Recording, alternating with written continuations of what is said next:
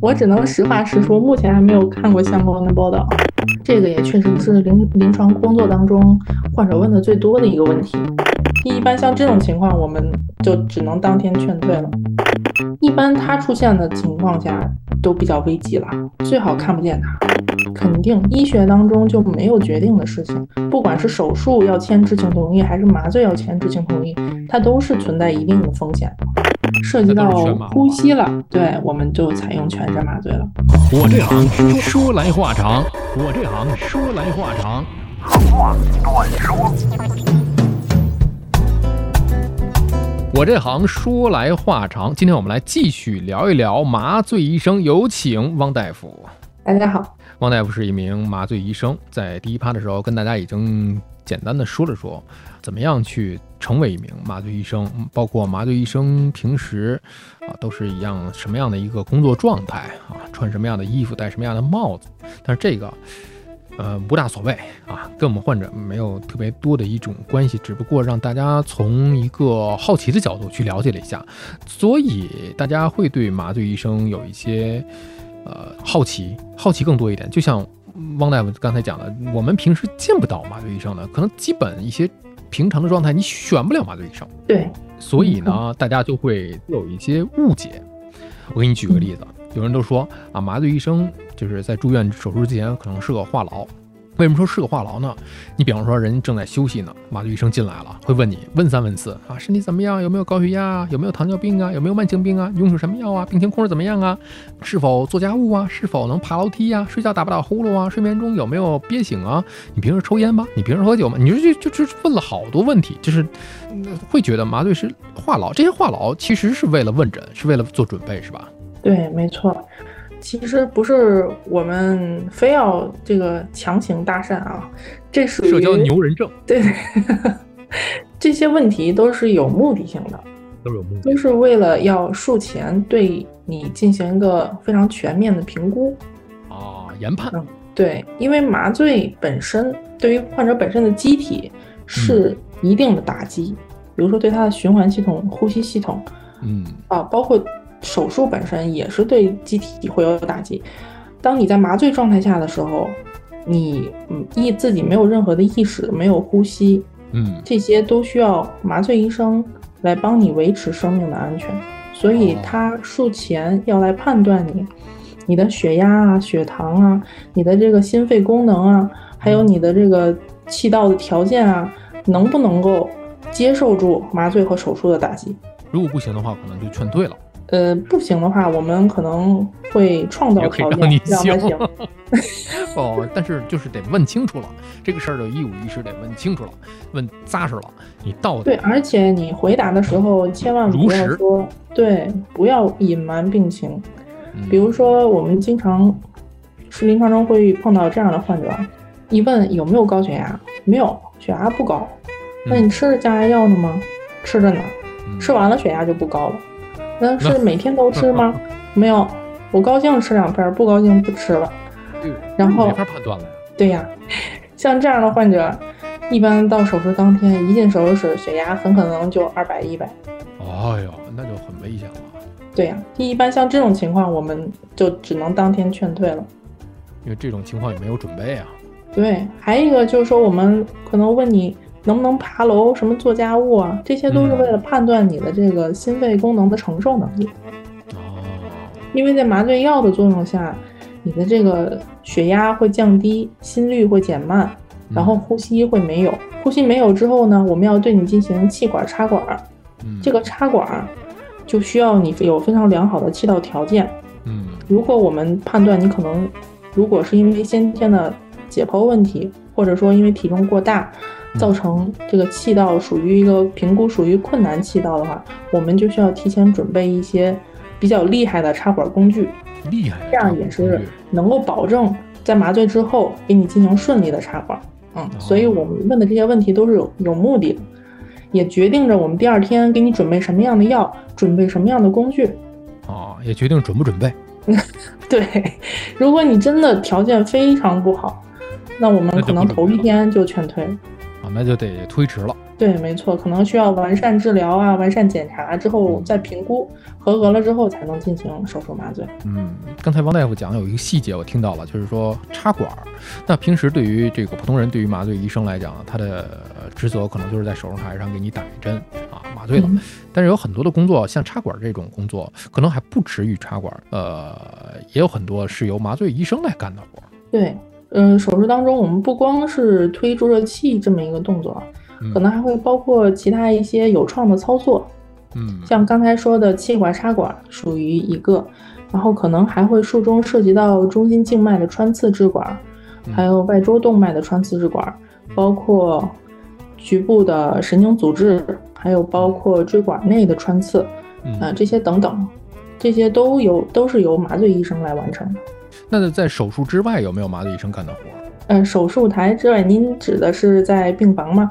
病房对，在病房是有的，因为现在这个现代麻醉学越来越不单单聚焦于手术本身，它现在把这个麻醉总结为一个为术期的管理。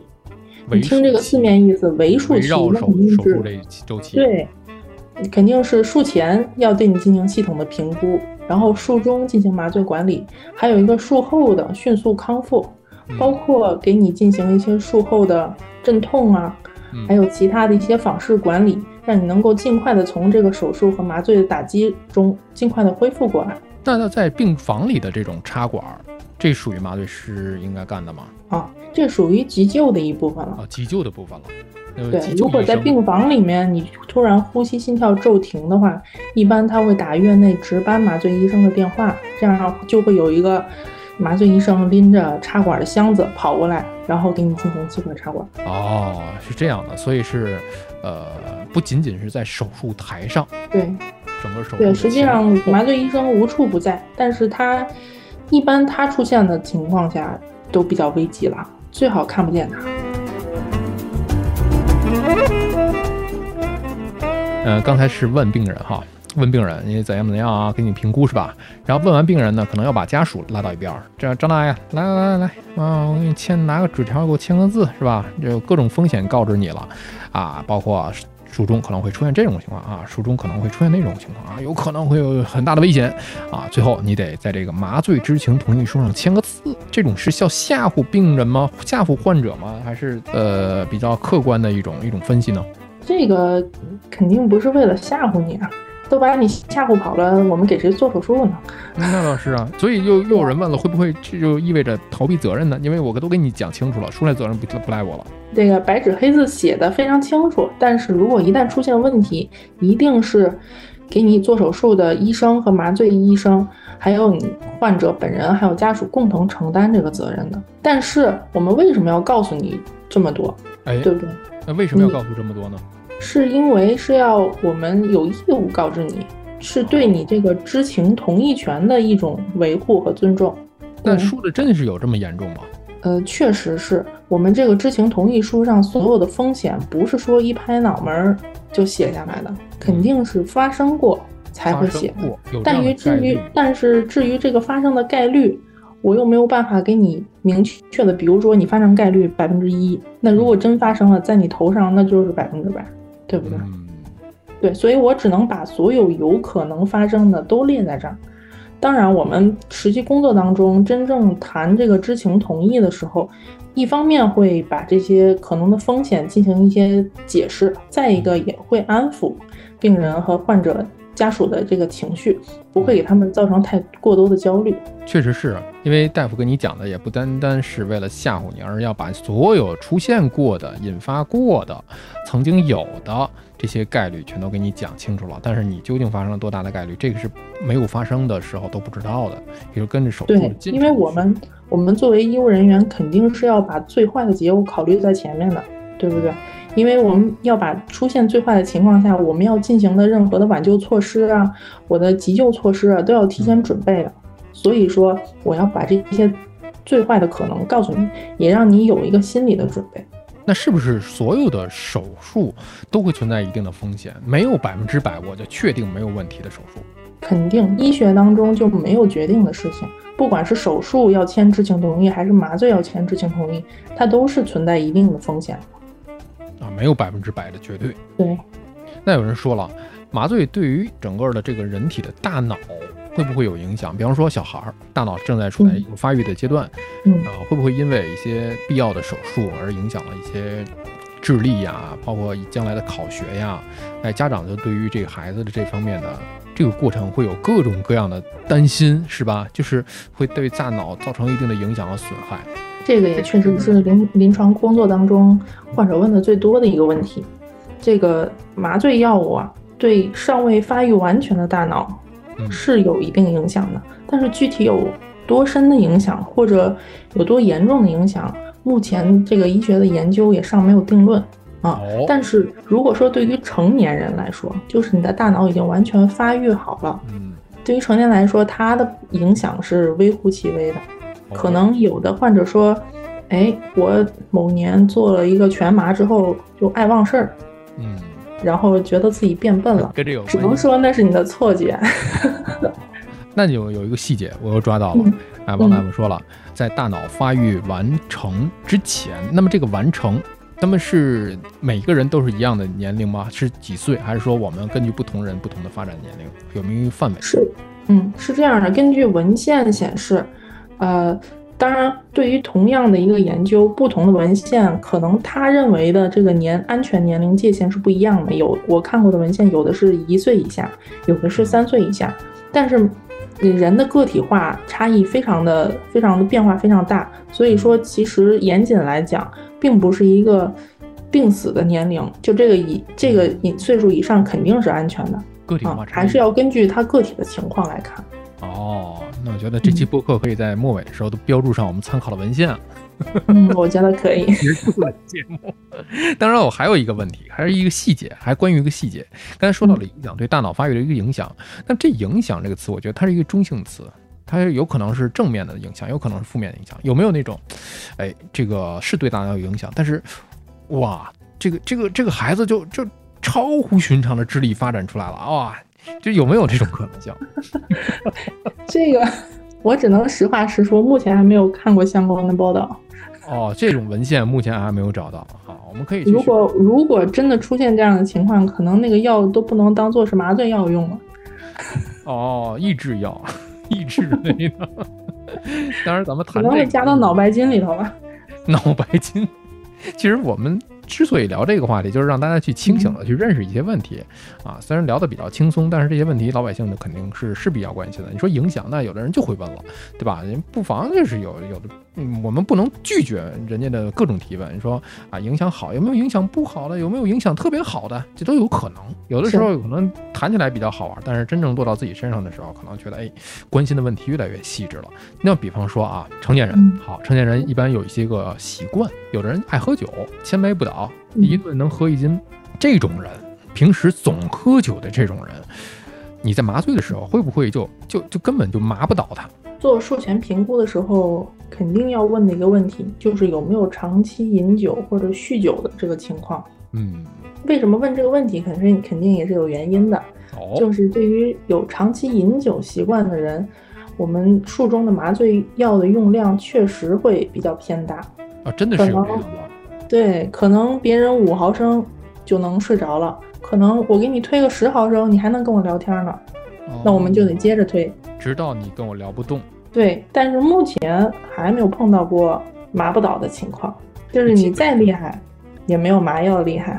那多问一句，每一个案例里面我都能衍生出来另外的一些问题。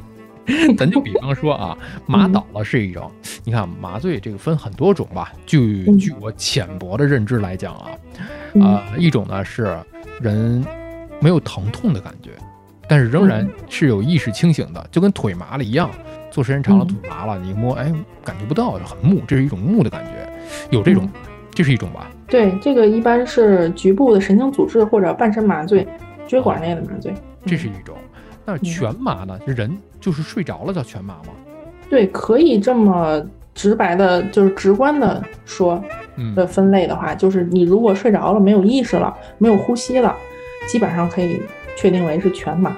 全身麻醉它不只是神经组织，它有可能就是让你意识也是处于一种呃，就是睡眠昏厥一种状态，甚至呼吸暂停。对，如果说呃，相全麻呢也分为保留自主呼吸的全麻和不保留自主呼吸的全麻，这个分的就细了，可能会相对专业一些。嗯，需要借助呃插管呼吸机，也有可能是让自主呼吸。这个全麻，这个全字指的不是身体的器官的感知的全，而是指系统各个系统之间的全。这个全，我觉得更多的是指中枢神经系统的全，也就是你的大脑，就是无意识嘛，就是控制住把你的意识就现在就没有了。对，这是一种全麻。那半麻之间，呃，如果我只做局部的，那比方说，呃，我有个朋友，姑且管他叫小张吧，啊，小张做了一个手术，啊，小张做了一个啊十字交叉韧带的手术，啊，那这个手术一般来讲呢，它是需要的是局部的嘛，对吧？呃，一般采用的是椎管内的麻醉，就是半身麻醉。半身麻醉是上半身、下半身呢？还左半身、右半身呢？嗯，可以是左下半身，或者右下半身，或者整个下半身，这个都是可以做到的。哦，原来半身麻醉半麻不是把身体对切一半的麻醉。对，你怎么可能，比如说左边嘴角麻，右边嘴角不麻呢？哦，是哦，那有没有光针对上半身的麻醉？一般涉及到上半身。涉及到呼吸了，对，我们就采用全身麻醉了。因为如果只麻痹你的上半身，比如说胸腔的话，你会有非常强烈的那种窒息感呀，比较痛苦。我们现在更注重的是，俗话讲一个体验感嘛，对，体验感，对，没错，体验感啊，对，哎，那为了让他有更好的体验感，我们会采取全麻，就很舒服的一种状态。现在也讲究舒适化医疗。那话说回来，小张还是那个例子，小张进行了十字韧带的手术，那他采用的是半麻。如果换来这个，如果是胳膊肘的一个手术，那这样的是什么麻醉呢？这个叫做神经阻滞，只有在这个部分，那就像是局部麻醉那种哈。也不叫局部麻醉，神经阻滞是一个单分出来的一类。哦，就是我这么跟你说吧，你胳膊肘要做手术，而支配胳膊肘这块的神经呢？是从你的胳肢窝那块发出来的，我说的比较比较通俗啊，为了让你好理解。然后那我们的麻醉药呢，就直接打在你的胳肢窝里，然后把你这根神经从开始的头那块就麻了，所以你这个胳膊可以做到麻了。明白了，明白了。还有刚才你说的，就是你们平时可能会涉及一些个肿瘤类的手术，对，比方说再说。女性的一些手术，比方说乳腺的手术，那这个是不是需要全麻？这个看手术大夫的需求，有一些，比如说只做一些乳腺纤维瘤啊，比较小的一个，嗯，而且长得不太深，在皮表啊或者浅组织的一些小的瘤子，这种情况下，局部麻醉就可以完成。那这个是由，就是看起来好像我们可以给它称之为身体一部分，但是也要由术士具体的这个操作的这种方式。啊，手段来决定他采取一个什么样的一个麻醉方式。对，从直白来讲，其实就是看你要切哪。你要切的太深了，局麻肯定就不够了，对不对？你要切的太广了，局麻也不够。那就回到刚才那个那个问题，他他没有上半身的单纯的麻醉，他只有说，就是涉及到上半身，可能涉及到呼吸系统了。对它可能会有胳膊单只胳膊的。单只胳膊的这神经组织就可以了，但是像乳腺手术这种，如果特别切的深了，那我这种神经组织是完成不了的。对，呃，但是可能会有一些肋间的神经组织，这些也是相对的技术，但你不能手术完全是靠这个神经组织来完成，基本上采取的还是全身麻醉。哦，明白了。嗯。